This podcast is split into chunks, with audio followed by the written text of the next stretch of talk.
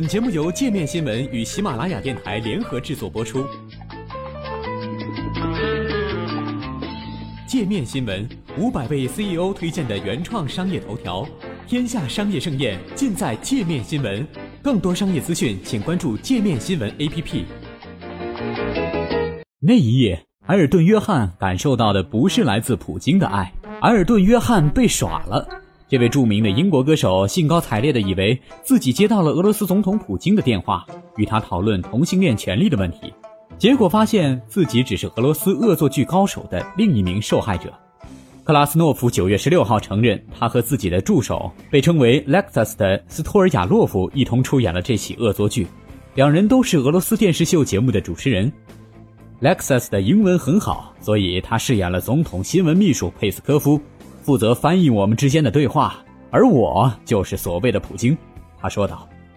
尽管我们认为普京很可能不会与他见面，也不会联系他，至少不会这么快，但看上去阿尔顿·约翰确实很期待这次通话，而他立即就真的相信自己在和普京通话。接到电话时，这位68岁的同性婚姻歌手正在伦敦一处录音棚里。阿尔顿·约翰在电话中说：“谢谢你，你让我这一天过得太棒了。”这一天和这段对话是我一生中最美妙、最可爱的时光。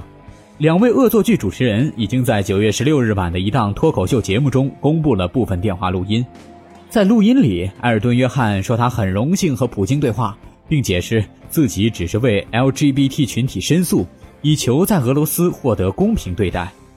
LGBT 是女同性恋者、男同性恋者、双性恋者与跨性别者的英文首字母缩写。电话录音中，埃尔顿·约翰说：“我是搞音乐的，也是个博爱的人和人道主义者。我不是政治家，但我很想坐下来和总统一起面对面讨论事情，因为我想我们能够一同解决很多问题。”在被所谓的普京质问并要求解释为什么与乌克兰总统波罗申科会面时，这段据称是来自埃尔顿·约翰的声音说：“这不是政治会面，我只是要求他接受乌克兰国内的 LGBT 群体。”因为他们能帮助提振乌克兰经济，我的观点是，同性恋者应被各行各业所接受，并被赋予基本的自由。埃尔顿·约翰这段与普京的悲喜剧源于本月初。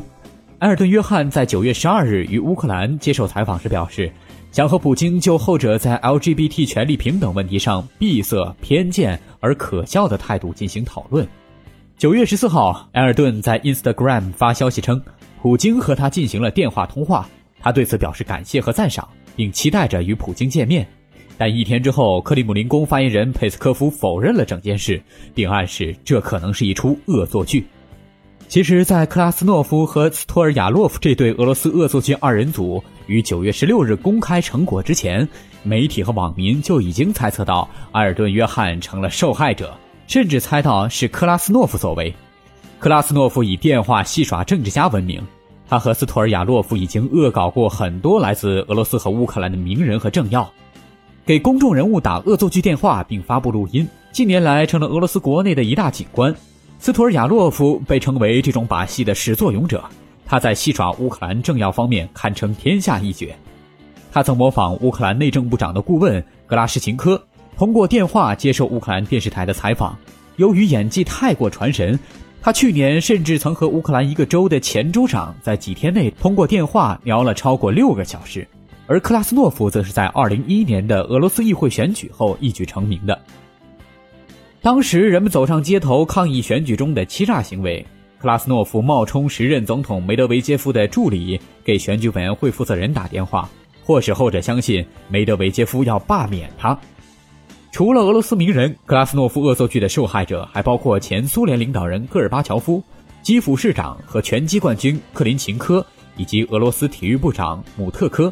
这位晕头转向的体育部长在被骗之后，还为田径运动员的酗酒行为道歉。去年还曾有报道称，克拉斯诺夫伪装成被罢黜的乌克兰前总统亚努科维奇的儿子，致电白俄罗斯总统卢卡申科，他的表演以假乱真。以至于电话那一头的人承诺向他提供避难所。如今，埃尔顿·约翰的遭遇在俄罗斯也引起了巨大反响。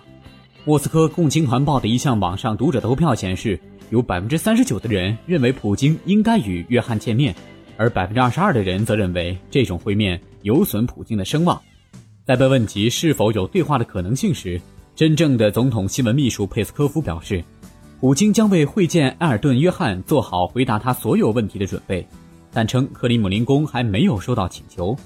不过，在 LGBT 活动人士加夫里科夫看来，即便两人之间没有会面，埃尔顿·约翰说出的话仍会带来强有力的效果。水能冲走石头，他说，任何有影响力的人在公共空间发布的声明都会改变政治家和人们的看法。英国老歌手在真实情景下说出了讲给普京的话，对于一个冒牌普京表述了自己最真实的态度和感受。而货真价实的普京将如何回应这位被戏弄却不失真诚的音乐人呢？界面听天下下期预告：十八岁华裔女孩天怡先后被普林斯顿、杜克等美国顶级大学录取，是什么让她成为名校争抢的宠儿？请关注下期节目《华裔女孩的美国名校之路》。